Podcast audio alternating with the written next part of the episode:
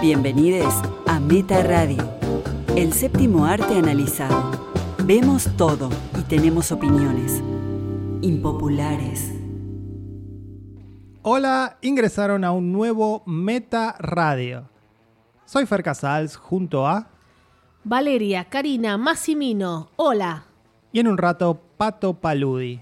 El 66% de los integrantes de este episodio está vacunado contra el COVID. Sí, sí, llegó el momento, venimos hablando de esto como todo el mundo y llegó el momento de, bueno, Pato y yo, ya estamos, falta Fer en cualquier momento, ¿eh? Sí, estoy, estoy chequeando el celular cada cinco minutos. Soy la misma, no lo sé, viste que dicen esas conspiraciones, Fer, que te cambia el ADN, que tenemos un chip dentro, tantas cosas se dijeron. Bueno, no sé si, si la vacuna te cambia, no sé si es un- una mala noticia.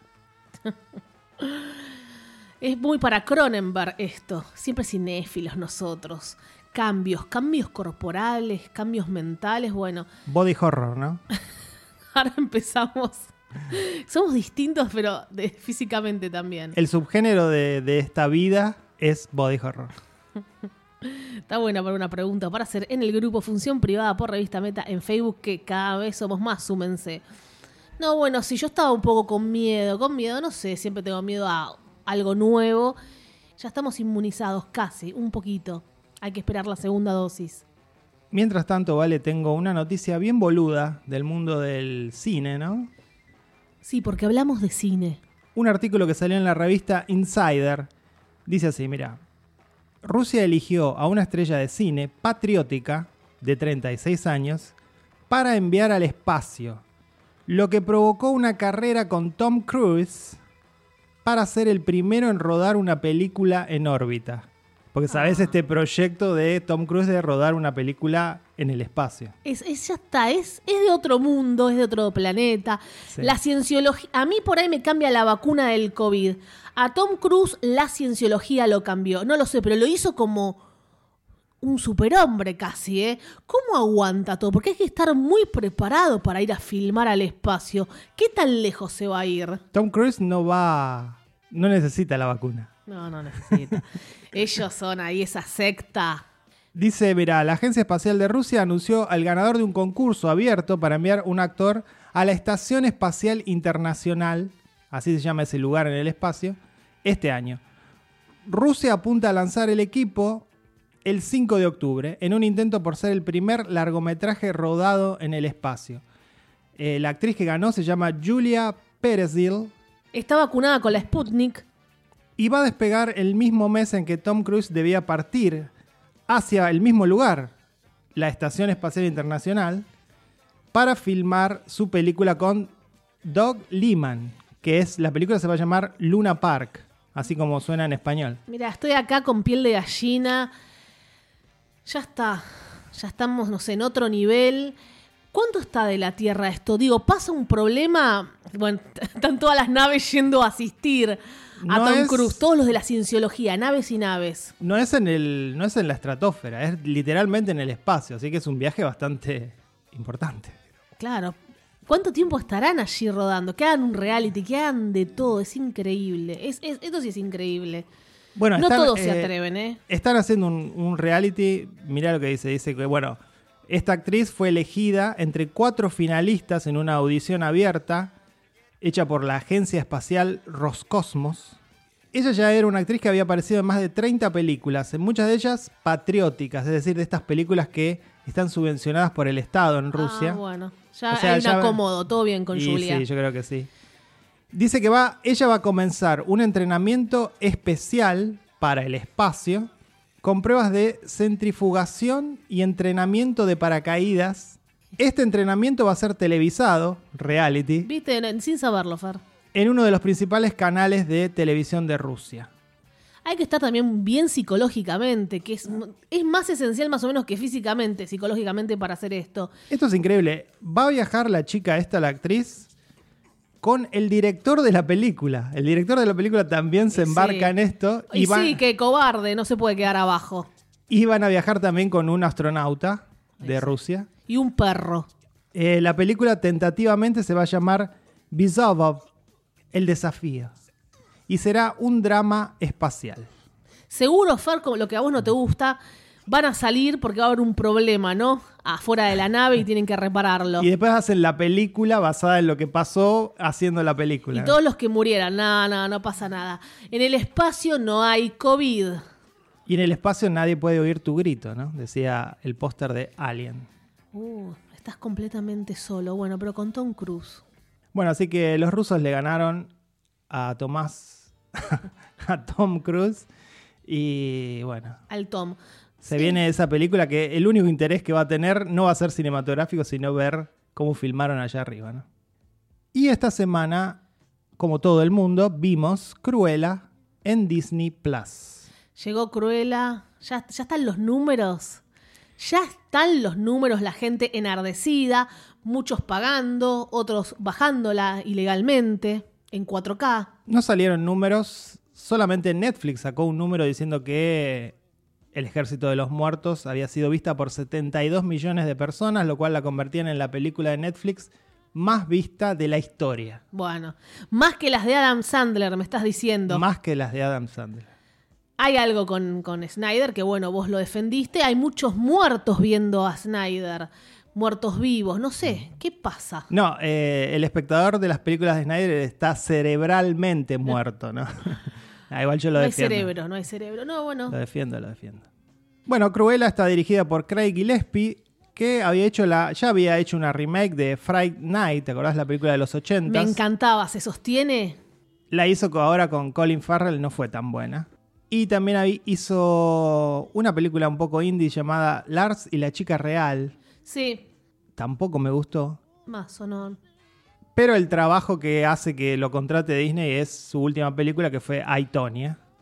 Qué buena. Esa estuvo bastante bien, sí. Yo te decía, ¿por qué no lo hizo Margot? Todo bien con Emma Stone, ya vamos a desmenuzar. Pero mira, él pensó en dos, son un poco parecidas. Sí, me parece que buscaban, si bien tienen la misma edad, Emma Stone luce más joven que Margot no, Robbie. No es por eso, son ni Sí, yo creo que sí, nada porque- que ver. Acá, Emma Stone, que tiene 32 años, hace de una chica de 22. Margot es más joven que Sí, es más joven, pero no luce más Tiene joven. 30 y la otra 32. Bueno, igual para mí no podía llamarla otra vez, ya hizo Aitonia. Pero en un momento yo cuando vi a Emma Stone dije, son los ojos de Margot, parece Margot. Margot por ahí es más hot, más sexy, ponele. Sí, mucho. Pero bueno, tranquilo, Fer, tranquilo, tranquilízate. Eh, igual muy bien Emma Stone, sin ánimo de com- comparar, pero no sabía esto lo de Aitonia, ahora me lo recordaste. Así es. Bueno, está protagonizada, como dijimos, por Emma Stone y por otra Emma, Emma Thompson. Bueno, es una historia de origen, la historia de Cruella de Vil.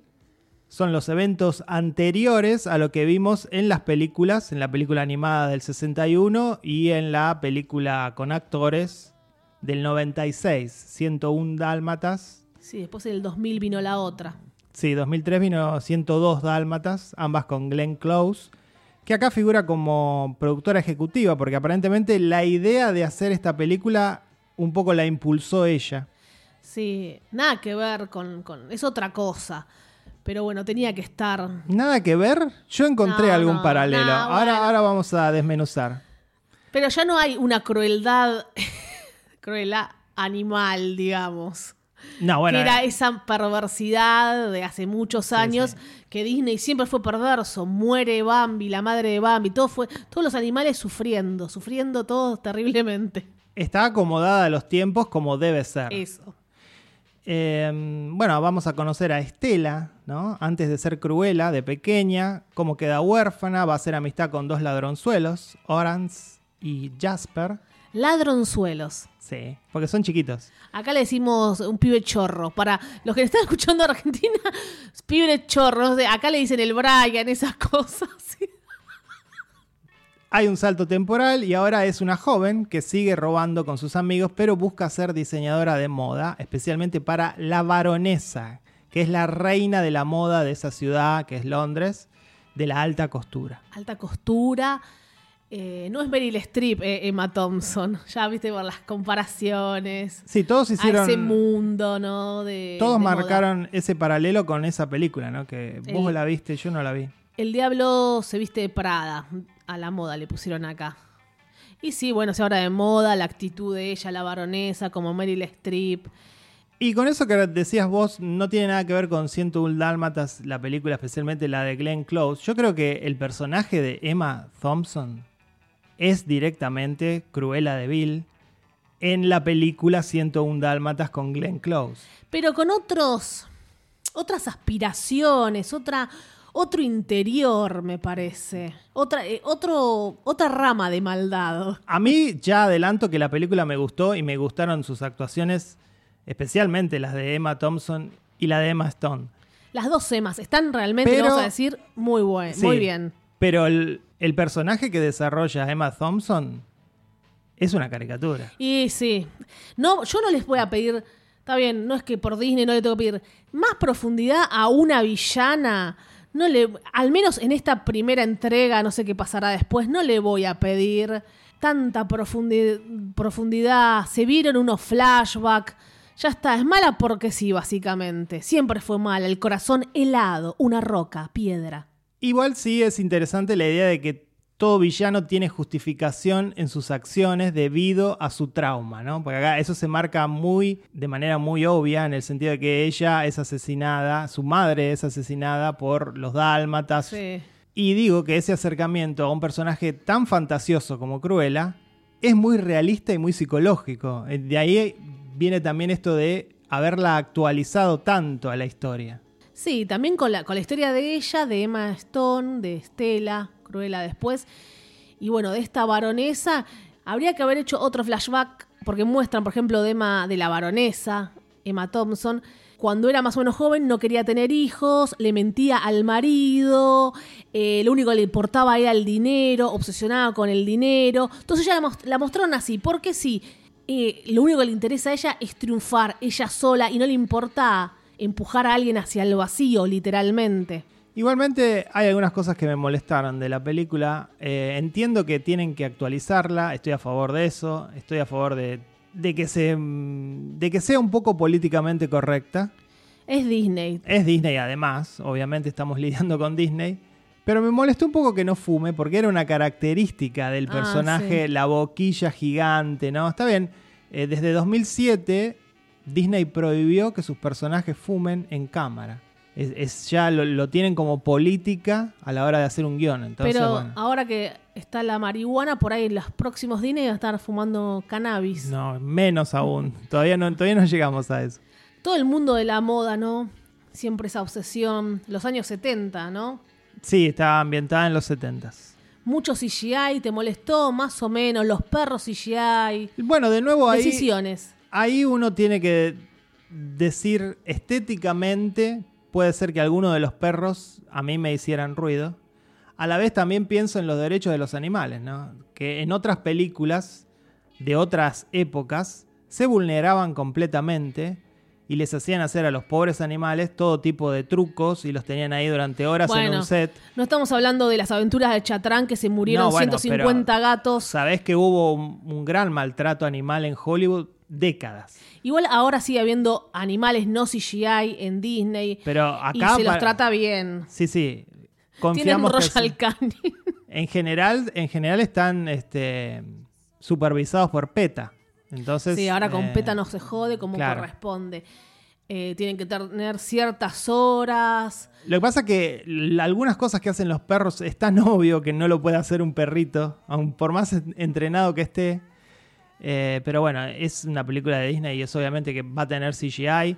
Me parece que la gente que se rasga las, vestidu- las vestiduras por que ve una película con mucho CGI no sabe qué cantidad de, de dramas, no de películas de superhéroes, dramas, No solo Avenger, que se filmó todo verde, no, Claro. tranquila, gente. eh, tienen CGI. Si no, vean, por ejemplo, el detrás de escena de Parasite, que está lleno de CGI. Y hasta Roma. Bueno, sí, por supuesto que la ambientación es fantástica, Londres, cada casa, el vestuario, hasta estamos hablando de moda.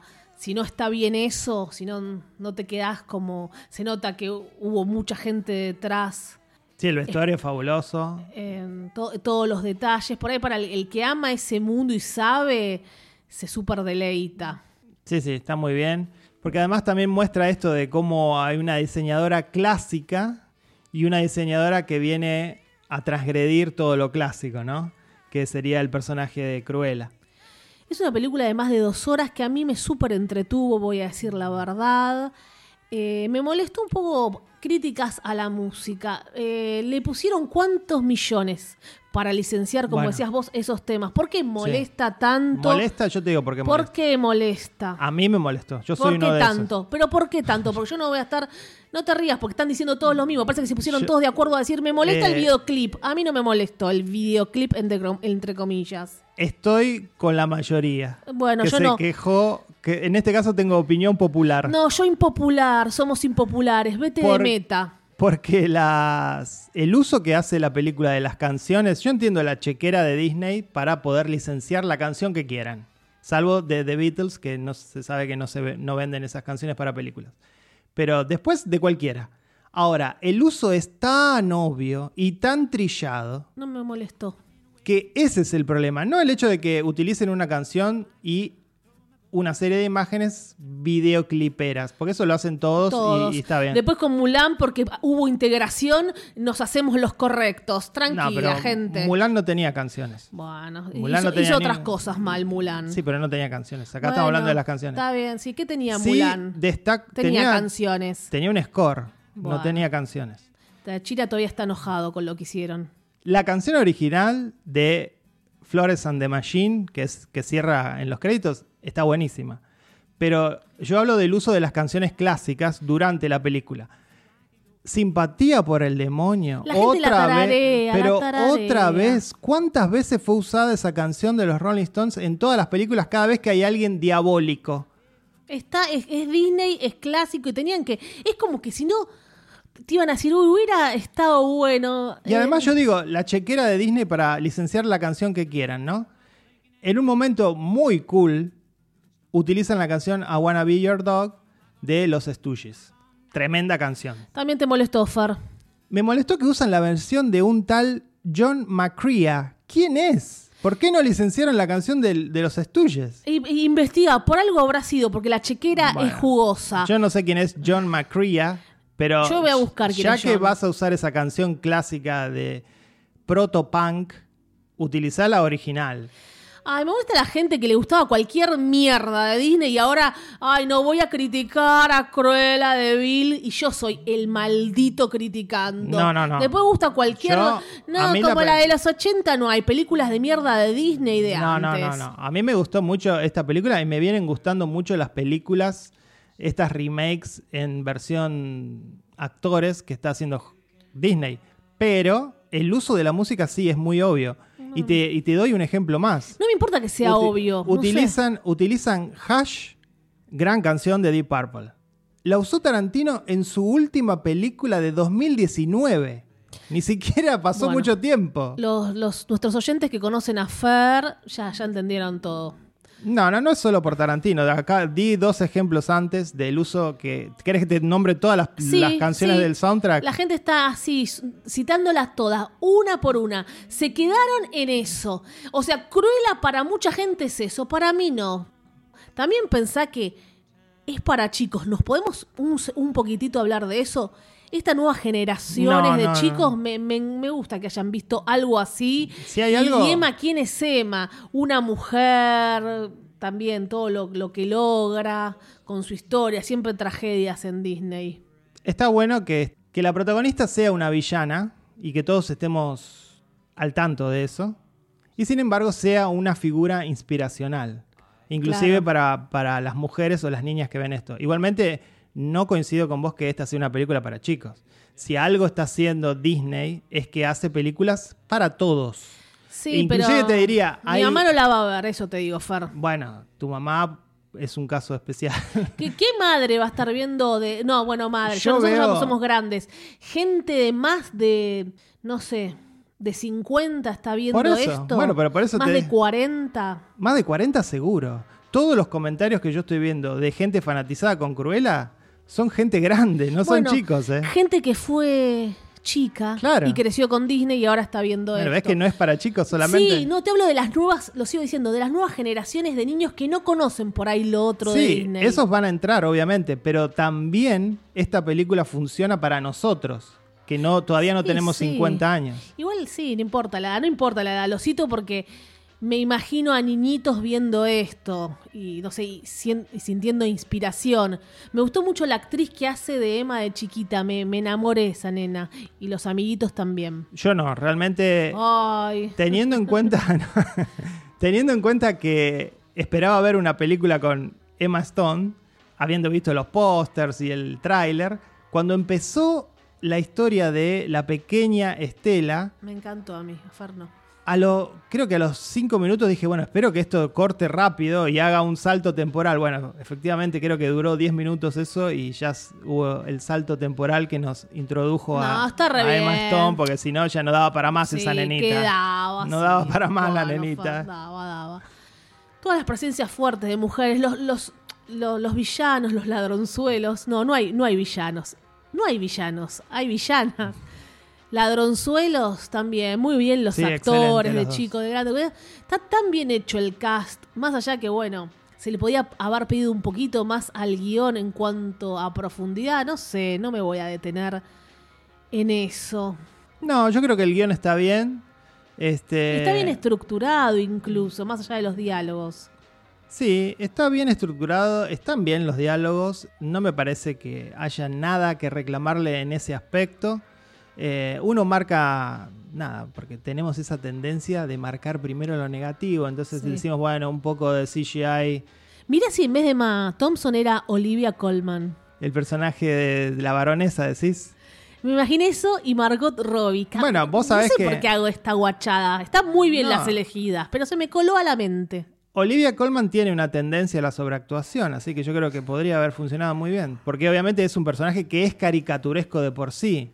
Yo creo que no es que a Emma Thompson la marcaron mal. No, sino está que, bien. Sino que le, le marcaron que, que exagere y que tenga ese carácter más grande que la vida. Está muy bien, por eso también, bueno, cuando comparaban con Meryl Streep, esas altaneras. No, está, está muy bien, muy bien. Bueno, contentos con Sí, Cruella, contentos. No somos cruelos. contentos con nuestra suscripción a Disney Plus. Se está pagando. Y Ah, y quería decir eso. Están en una casa tomada los ladronzuelos. Nunca siguieron toda la vida en la, en la casa tomada. ¿Era de ellos? Era una casa tomada que es más linda que cualquier casa que yo haya conocido en nuestro país, ¿no? En, en- en nuestra vida. Y que nadie- nunca pagaron nada. Cada vez estaba más hermosa. Toda la vida en esa casa tomada en, en pleno Londres. Me encantaría tener esa casa en pleno Londres con, ese, con esa ventana Con esa ventana, re cool, un ascensor. No y encima sé. no pagan expensas, no Ah, pagan la luz, pues están colgados. Pequeñeces. Hay una conexión a través del personaje de Anita, que también estaba en 101 Dálmatas, a lo que yo creo va a ser una continuidad. Sí, Va a haber una Cruella 2, me parece, ¿no? sí, no sé en cuánto tiempo. ¿La calificamos? La voy a calificar con un 8. También. No, yo voy a ser más buena. 8.5. Muy bien. También vimos Espera, respiremos un poco. Lupe, ¿te gustó Cruella? Sí, me gustan las películas de Disney porque están guionadas y dirigidas por computadoras. Bueno, no sé cómo ve Lupe las películas, creo que se le cargan directamente a su memoria, tipo, tiene, hay un slot con varios gigas. Sí, bueno, como está en esta casa, eh, es como que lo que nosotros vemos lo recibe, está en, está en nuestras computadoras, en nuestros dispositivos. Eh, es fuerte. También vimos Spontaneous, una película, una comedia de terror dirigida por Brian Duffield, debut como director de este guionista, era un guionista de películas grandes siempre, hizo la saga Divergente, por ejemplo, Que la primera está muy buena y después, bueno, hizo Underwater, la película con Kristen Stewart, bueno, chao. Un un desastre. a mí me gustó esa película, Cero. Y, y también hizo, me enteré luego de ver la película, y creo que se nota mucho, hizo las dos películas de Babysitter que están Ah, en bueno, Netflix. ya está. O sea, ya saben, ese tono, no es que sea reconocido el director. No, no, de hecho es su primera película, pero bueno, como guionista Bueno, como hizo guionista. esas películas. Y para también chicos Más grandes. que fueron fanáticos de 13 Reasons Why. Totalmente, porque está protagonizada por Catherine Longford, que hace el personaje de Mara. y que era la protagonista de 13 Reasons Why. Y el otro protagonista que es Dylan es Charlie Plummer, que también es un pibe que lo vimos en varias, varias peliculitas. Es una historia de amor entre adolescentes de secundaria en el contexto de una serie de eventos rarísimos. ¿Qué son estos eventos rarísimos? Los chicos de esta secundaria explotan Explotan literalmente. literalmente y espontáneamente, como el nombre de la película lo indica. Así de repente, tipo Fer explota ahora, yo llena de sangre. Literal. Y está muy bueno el efecto, Muy bien hecho. que obviamente era muy importante.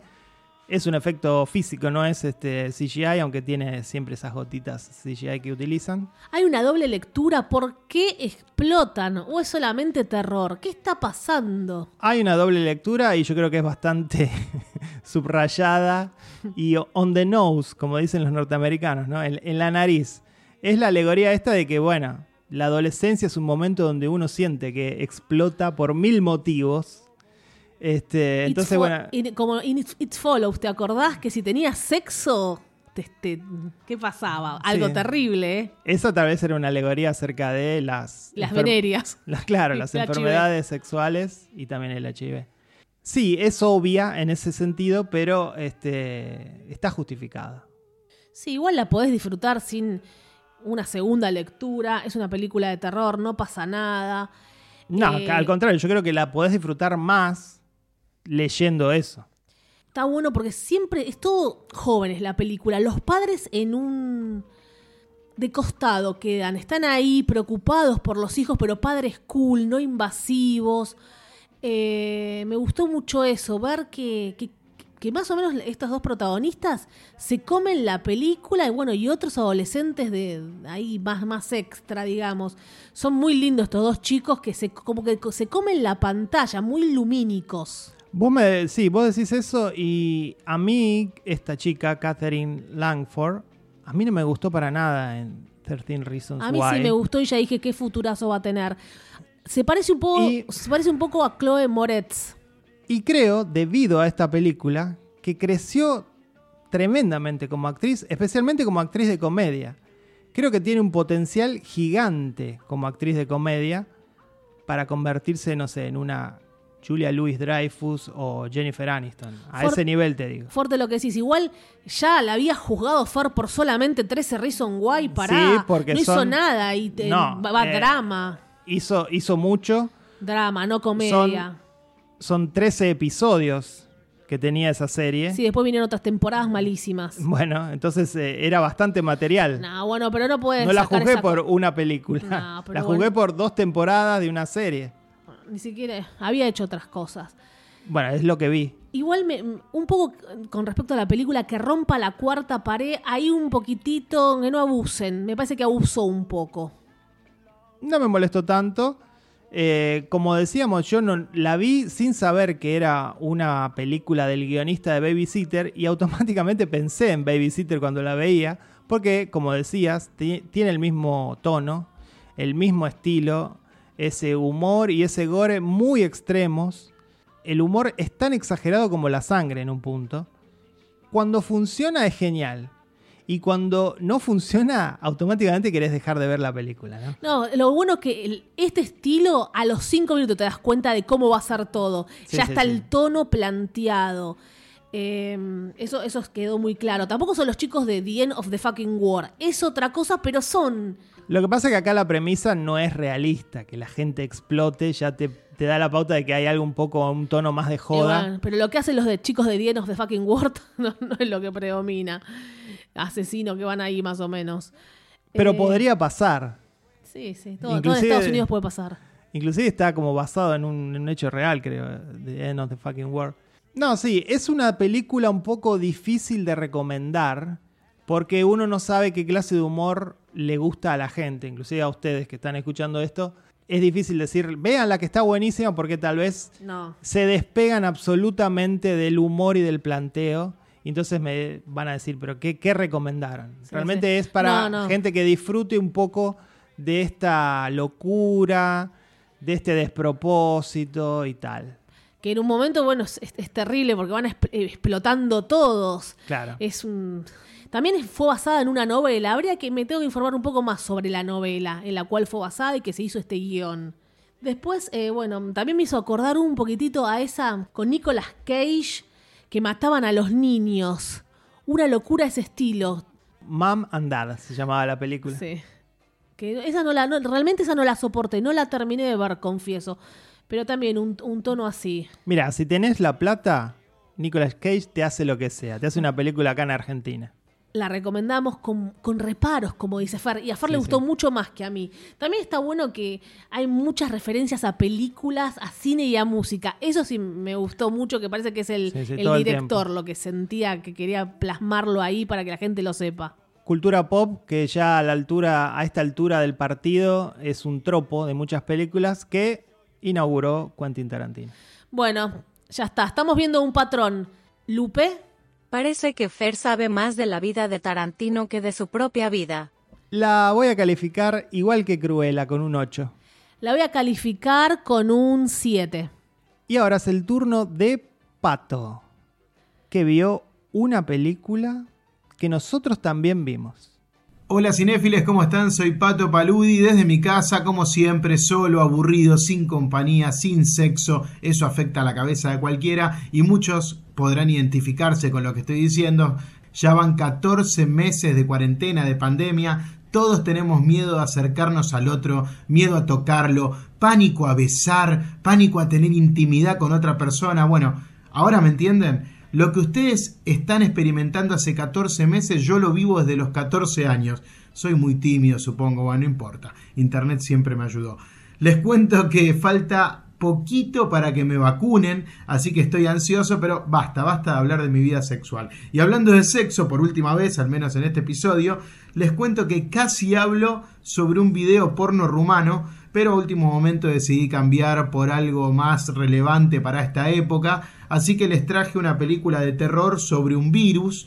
Empiezan a aparecer historias sobre pandemias y cuarentenas. Hace unos meses tuvimos Songbird, no sé si la vieron, es una peli muy entretenida y ligera, pero desde Inglaterra apareció lo nuevo de Ben Whitley, fascinante autor que yo sigo, siempre violento, siempre al límite, ¿no? Whitley empezó con policiales y con pelis de mafia, onda hermanos Cohen, Tarantino, Scorsese, ¿no? Pueden ser referentes de toda su obra. Yo creo que logró el caos máximo en sus historias con pelis como High Rise y Free Fire y su punto más bajo en su carrera y más impersonal hace muy poquito, hablamos en Meta, ¿no? Él es el director de Rebeca. Todos los autores tienen una película por encargo que, que les sale mal, ¿no? Recuerden los crímenes de Oxford de Alex de la Iglesia. Pero ha dado un nuevo giro hacia una peli de terror. eh, y la historia transcurre en un mundo golpeado por varias olas de una pandemia que ya es parte de lo cotidiano y lo normal.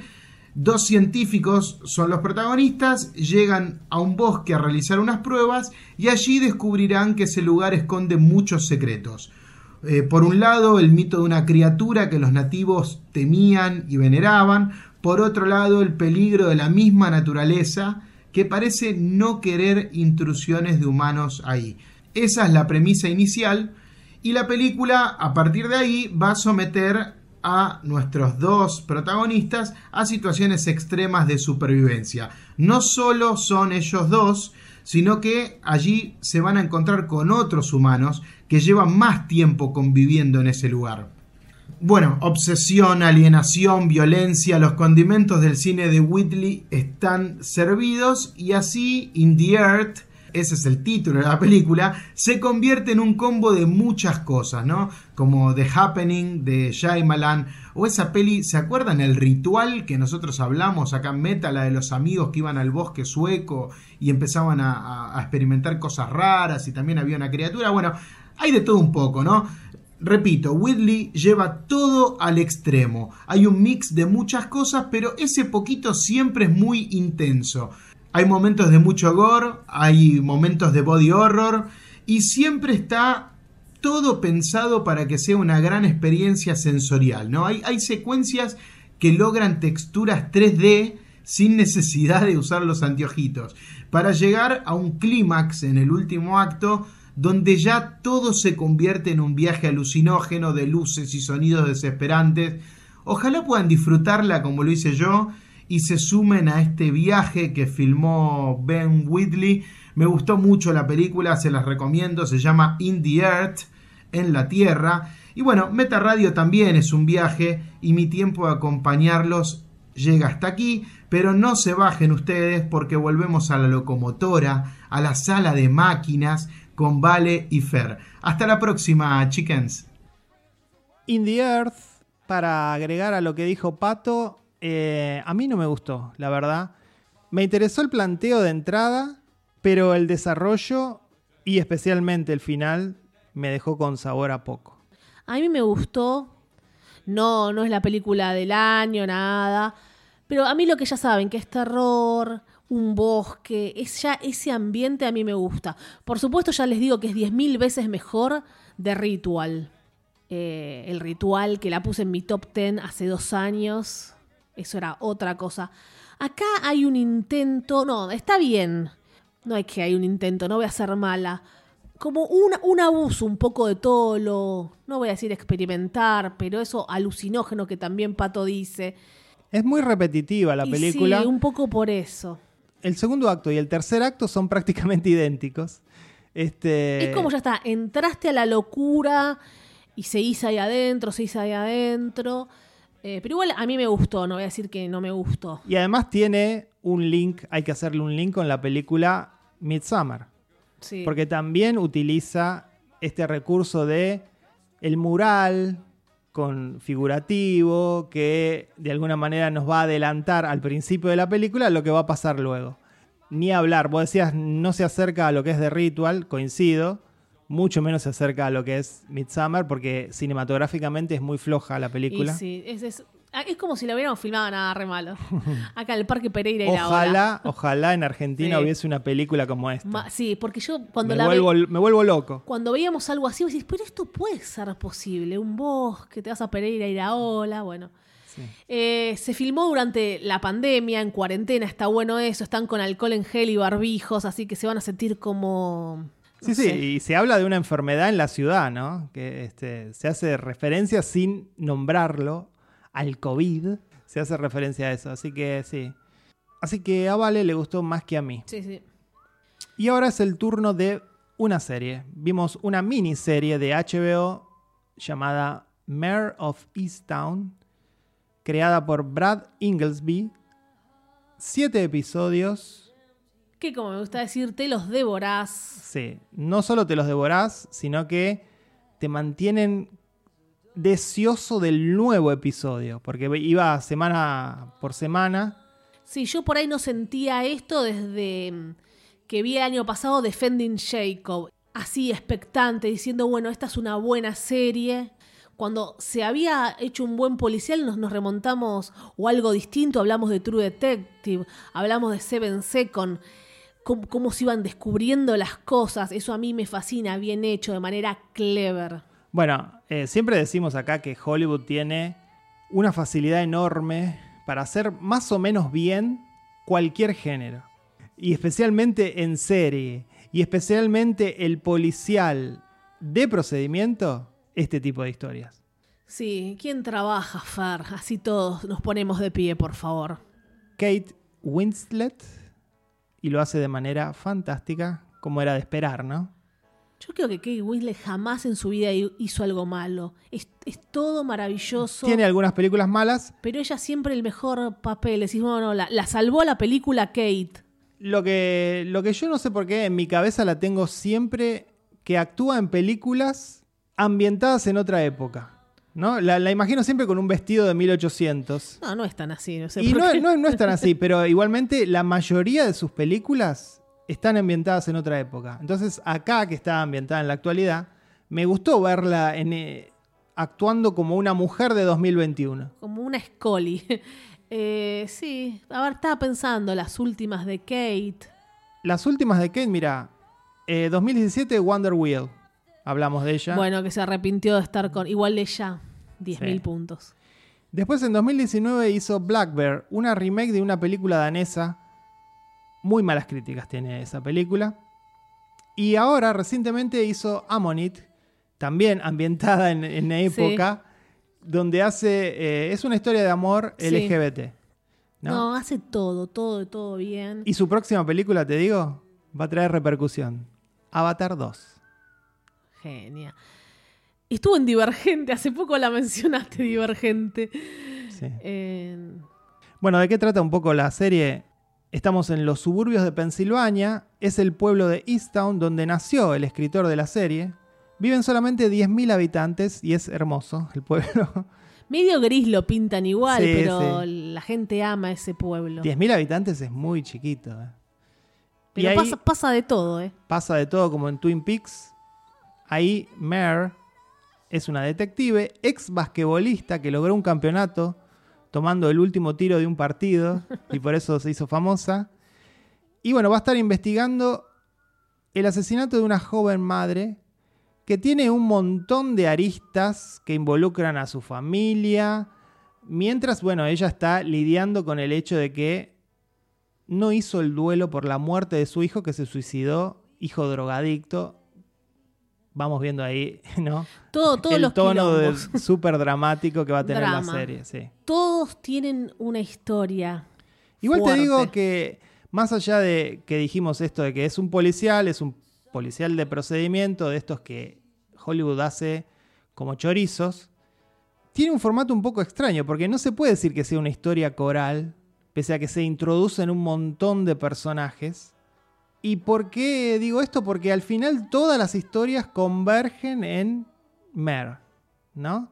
Está tan bien estructurado el guion, tan bien hecho, porque primero su atención en esto, pero también en esto. Ahora voy resolviendo esto, pero te la complico con esto nuevo. Porque hay series que siempre lo que nos molesta a nosotros, que agregan vueltas de tuerca, por ejemplo, porque si acá está todo bien hecho. A diferencia de esas series, bueno, ahora no me viene una a, a la cabeza, de que siempre nos quejamos que que lo hacen para como despistar al espectador. Y acá está hecho de manera clever. Sí, bueno, hablamos nosotros de una que podría ser Marchela. Bueno, una basura. que era realmente eso, era despistar al espectador para una vuelta de tuerca ridícula al final. Acá sí, yo te puedo decir, para nombrar películas, nombré un tono también muy Silence of the Lamb, Es esa clase de, de historia muy oscura, eh, muy este, triste en un punto. Tiene que ver con los dramas, con los traumas, y esto queda en evidencia también en diálogos que ella tiene cómo utiliza el duelo de los demás para poder lidiar con su propio duelo, ¿no? Este, cómo se alimenta de alguna manera de las desgracias totales que le pasan a la gente que ella tiene que ayudar porque está siguiendo sus casos. Eso me pareció Sí. espectacular. Cómo conecta con otras, otras personas del pueblo. A veces son amigos. ¿Y dónde está tu rol de detective? Filmada tan bien. Ella va a Eh, empezar investigando la- esa desaparición de, de una joven antes del asesinato de Erin, ¿no? Que fue como en Dallas, que se la gente se estaba preguntando quién asesinó a Erin. Sí, Erin, que es la actriz de Debs, la de pelo corto, que también tuvo Sí. en Jóvenes Brujas. La están viendo por todos lados a esta chica. Bueno, esta desaparición, digo, de la joven va a llevar una serie de personajes sospechosos. Y eso hace muy bien la serie, que es mostrarte un abanico impresionante de sospechosos para que uno juegue a adivinar qué es. Y por eso remito a Dallas y a eso que todo el mundo se preguntaba quién había asesinado a JR. Y sí, y yo me voy a los libros. Cuando yo leía libros de Agatha Christie, la primera hoja era el nombre del personaje y quién era. Siempre había que descubrir un crimen, Agatha Christie. Estoy con piel de gallina. Entonces había dos hojas en el prólogo que decía Emily, Mukama, eh, Uncle Peter. Para no perderte, ¿no? Para no perderte. Muchas veces yo tenía que ir al- ahí al prólogo y decía, "¿Qué- espera, ¿quién era Annie que entró una vez sola? Annie, niñera de tal. Pues, A ese, bueno, no tanto. Pero cuando hay tantos personajes y que en un momento jugás como decís vos, Fer, a quién fue. Y más allá de decir, ¿importa tanto quién fue? A veces sí, a veces no. En este caso de creo que algo, importa. De algo tan atroz. Eh, Creo que importa porque, bueno, llegado el caso de que la última semana todo el mundo se estaba preguntando quién asesinó a Erin. Y creo que también pasa algo que vos, parecido a lo que decís vos del libro. En algún momento yo dije, al- cuando nombraron a algún sospechoso, dije, ¿quién, quién es Kenny? Porque a veces tiran Sí, un nombre sí. y decís, bueno, ¿quién, quién es este? Porque también se introducen a muchos personajes, aunque los sospechosos quedan siendo poquitos. Son siete episodios y se habla de mucha gente y tampoco todo el tiempo se está hablando de todos los personajes. Entonces eso también es muy clever, porque vos los conociste a todos. Esta es la parte donde vale, y Fer cuenta en el final de la serie, así que ya saben, jódanse. Dicho esto, que la serie es fantástica, que la actuación de Kate Winslet es increíble, la resolución de los dos enigmas que tiene la serie, que es el secuestrador, quién secuestró a estas dos chicas y quién mató a Erin, me parecieron un poco flojas. No. Porque finalmente el secuestrador de las jóvenes termina siendo un personaje terciario absolutamente que apareció en el primer episodio, creo, que ya ni lo recordaba, irrelevante, un tipo que tenía un bar ahí, resulta ser el secuestrador, bueno, No, no coincido para nada, pero seguí. por ahí sirve para lo que sucede en el sentido de que matan al compañero de Mare. Solamente por eso importó ese caso. Y después, bueno, el final. Finalmente, ¿quién es el asesino de Erin?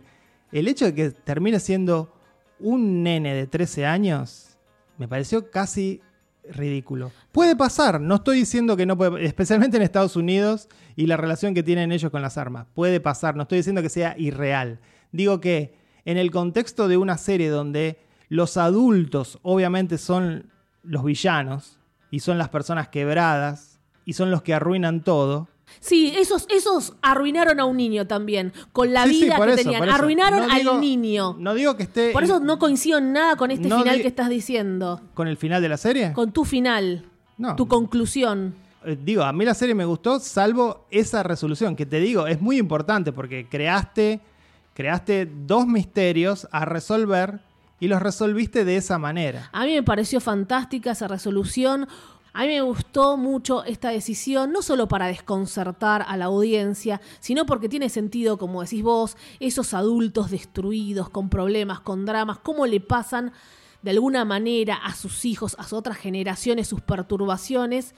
Y a veces no, que la familia lo es todo, la familia lo es todo, y en realidad cómo perturban a un niño que puede llegar a tomar la decisión que ha pasado, no es que no puede pasar, esto ha pasado. No dije que no puede pasar. Bueno, encima puede pasar, no sé por qué te molestan tanto si puede pasar y hemos visto hasta documentales de niños que lo juzgaron como grandes por Sí, la sí, sí. atrocidad que cometieron. No digo que sea improbable que un niño mate de esta manera. Digo que el guion no está basado en la vida real. Por lo tanto, es la decisión de un guionista. Y el guionista construyó durante siete episodios una serie de eventos que involucraban a los adultos y que tenían a los niños en un segundo lugar. en- O, directamente desaparecidos. Eh, esto, como lo dijimos Entonces, al de la, principio. nada, de la nada se muestra No, de la nada no. de Se la hablaba nada- de un Kenny. No, no, ¿Quién no. es Kenny? De la nada se muestra que el niño mató cuando el niño durante la serie no estuvo involucrado en nada. Se lo vio solamente hablando con el padre, el padre le decía Sí, se lo vio "Mantené bastante. un secreto y nada más. Siempre perturbadísimo, que nos llamaba la atención. ¿Por qué estaba tan perturbado A el- nadie le llamó la atención. Si te hubiese Sí. llamado la atención, acá está la respuesta a todo. Si te hubiese llamado la atención el niño, alguien lo hubiese puesto como sospechoso del asesinato. Nadie lo tenía como sospechoso. En un momento son Cuando todos nosotros, sospechosos. No, no, cuando nosotros Bueno, hablamos. Fer, no coincido cuando- con esto. Cuando nosotros hablamos, faltando un episodio, ¿quién puede ser el asesino de Erin? Nadie nombró al no, niño. no, porque Nadie. por eso me gusta lo que hizo el guionista, justamente por eso. Mostró después el derrumbe de un niño de una familia totalmente rota, tratando de hacer cualquier cosa para estar unida. Una familia así no, ya no están unidos. Dejen de hacerse los unidos porque está todo en pedazos y tratar de recomponer es un problema. Es un problema peor. Y aunque no sean hechos reales, es creíble. Y eso me gusta que sea creíble. No digo que no sea creíble. Bueno, Para mí yo digo es, esto. es creíble, especialmente en la sociedad norteamericana, como dije, donde todos tienen una relación rarísima con las armas. Y entonces no es, no es improbable que un niño tome un arma. Me, me gustó Para nada. mucho justamente ese tema de las armas, que todos con armas ahí en ese pequeño pueblo también me gustó eso. Yo, yo les hago la pregunta. Seguramente como nosotros disfrutaron de Mayor of Easttown. ¿Encontraron satisfactorio que el asesino sea ese niño? Yo creo que ahí está la respuesta a todo. No, para mí no está la respuesta a todo. Cuando veíamos Defending Jacob, que ya la mencioné antes, ya en un punto no importaba si Jacob había sido o no el asesino, porque cómo quedó esa familia que parecía perfecta. Acá Mer nadie es perfecto, al contrario. Pero en Defending Jacob eran. Era la familia de tus sueños. Y cómo termina en el horror, vuelvo a piel de gallina, que fue tan maravillosa. Y acá importa mucho más quién fue y cómo fue. Te lo va mostrando y te lo muestra para mí bien en siete episodios, con, con pequeños momentos de, de recordar, de ir un toque pa- para atrás. Sí, cómo yo- va yo- cerrando todo, hasta la psicóloga y Kate. Yo no soy de esos que un final malo les arruina la trayectoria, el viaje, digamos. Por eso digo que la serie me gustó pese a est- este desenlace con el niño, que yo lo encuentro insatisfactorio. Pero No, para nada, para nada hiere el disfrute de esos seis episodios y medio. este, Sí, no, a, mí eso no hiere para nada, al contrario, me gustó, me puso mal porque pensé en el niño, ya estaba allí adentro en la Y te historia. digo algo, También un cura, también un cura, muchos personajes. Ya me había olvidado de mencionar a un cura, que la típica, si hay un cura, algo malo hizo.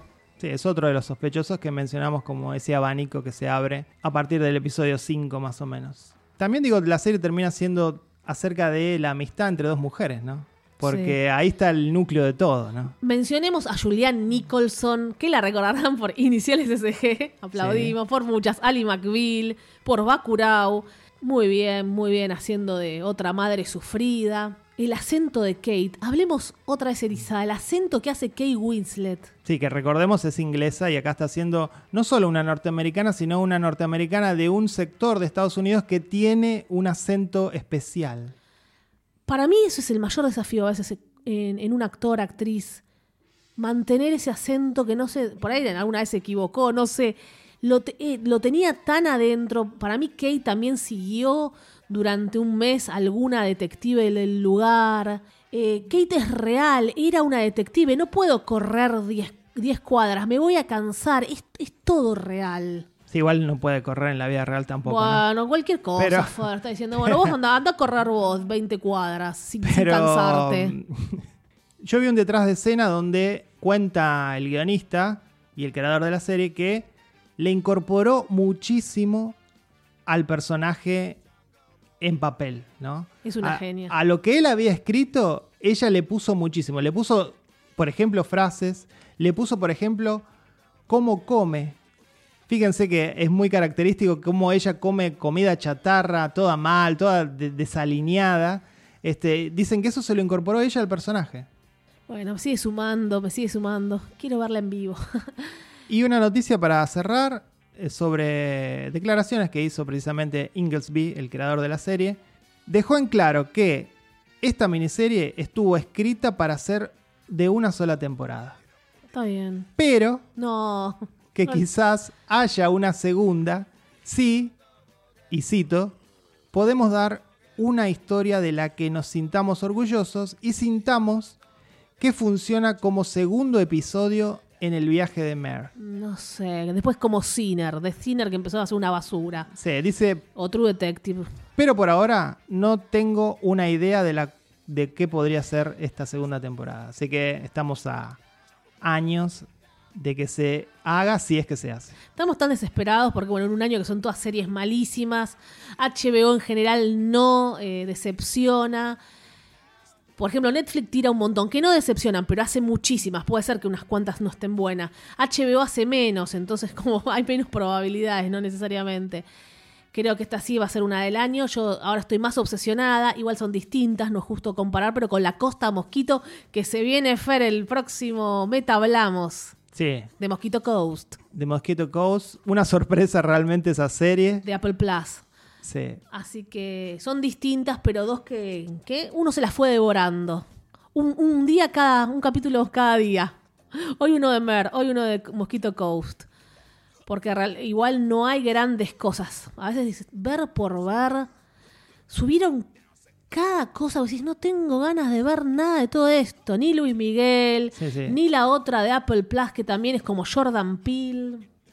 The Underground Railroad. No es de Apple Plus, es de Amazon.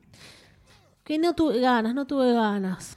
Está bien, seleccionemos un poco más lo que vemos, lo que Sí, hablamos. y estamos diciendo todo el tiempo que este es un año muy flojo para las películas. Realmente cuesta encontrar películas que te exciten, que te den ganas de hablar, de compartir, de, de discutir, de, de- de debatir. de extasiarte.